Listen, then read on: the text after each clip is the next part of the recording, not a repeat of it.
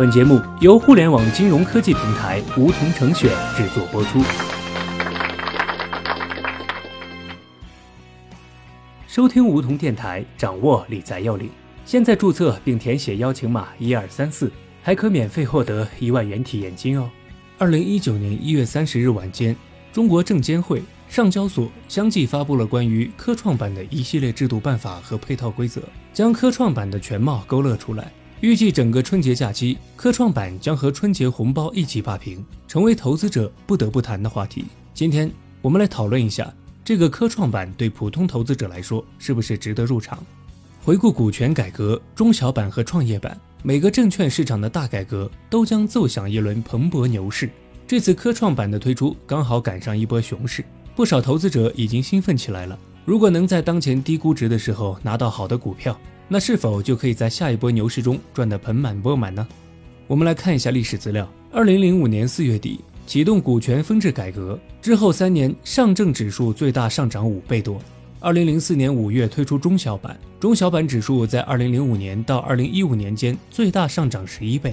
二零零九年十月推出创业板。其后，创业板指数六年内最大上涨接近七倍，这听起来是不是像满地黄金？搭上风口就能上车赚大钱了？小学弟先把观点亮出来。这期节目的初衷便在于：第一，和大家介绍一下科创板是什么；第二，劝大家不要盲目跟风进入科创板，这不是普通投资者能够玩得起的游戏。先来看看科创板相关文件的重点。毫无疑问，科创板在上市、审核、承销和交易方面都有明显突破。它在交易制度上进行创新，平衡了防止过度投机炒作和保障市场流动性的关系，实行注册制监管及各类市场主体在新发行制度下明晰权责边界，强调以机构投资者为主体的市场化发行机制和券商在承销中的作用，突出宽进严出，并对减持、股权激励等做出差异化设计。对于咱们普通投资者而言，有相关的细节值得关注。第一点。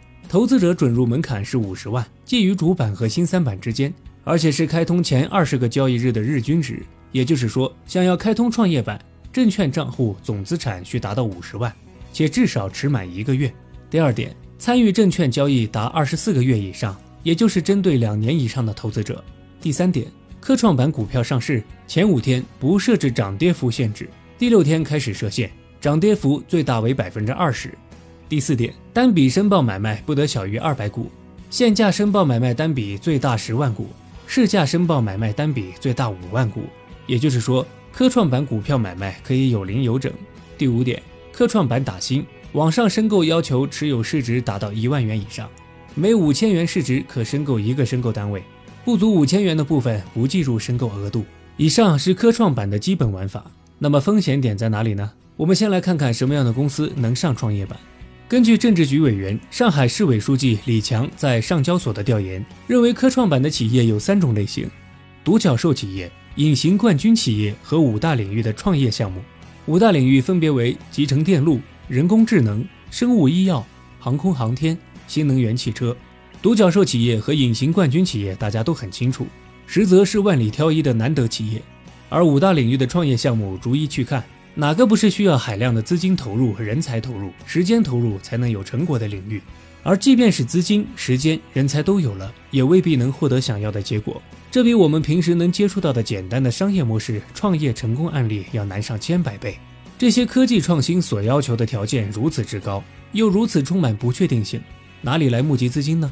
如果按照每个股民五十万的最低资金要求，一万人就是五十亿，十万人就是五百亿。这样的资金成本和命中几率，我们扪心自问一下，自己是不是真的受得起？但对于整个经济市场而言，哪怕一百家企业里只有一家能够真正在技术上取得突破，也是难得的成就。而剩下的九十九家企业都是炮灰。普通投资者投中炮灰的概率大，还是投中成功企业的概率大呢？另外，科技创新项目的孵化一定需要长时间的投入，短期内很难盈利。那股价的涨跌和业绩之间的关联势必是很小的。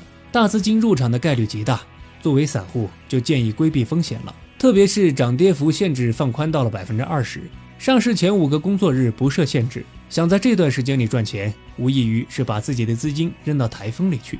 谁知道风会不会把别人的钱吹给你呢？其实大部分都会上天的。总结来看，科创板的未来充满不确定性，是海量资金的吸纳池。一百家企业里有一家能够取得核心科技，已经算是好运气。如果能撞大运逮到那一家，未来的收益一定极其巨大。但问题是，你能逮到吗？可以预见，科创板在未来几年将不断的暴涨暴跌，大部分的投资者都有可能血本无归。如果你是个冷静的普通投资者，建议远离。好了，本期节目就到这里。那么今天的梧桐电台，大家是否有所收获？加入梧桐，交流投资理财的那些事儿，和我们一起边学边赚。各大应用市场搜索“梧桐成选”，均可下载 APP。别忘了填写邀请码一二三四，领取一万元理财本金。梧桐成选，诚诚恳恳做金融。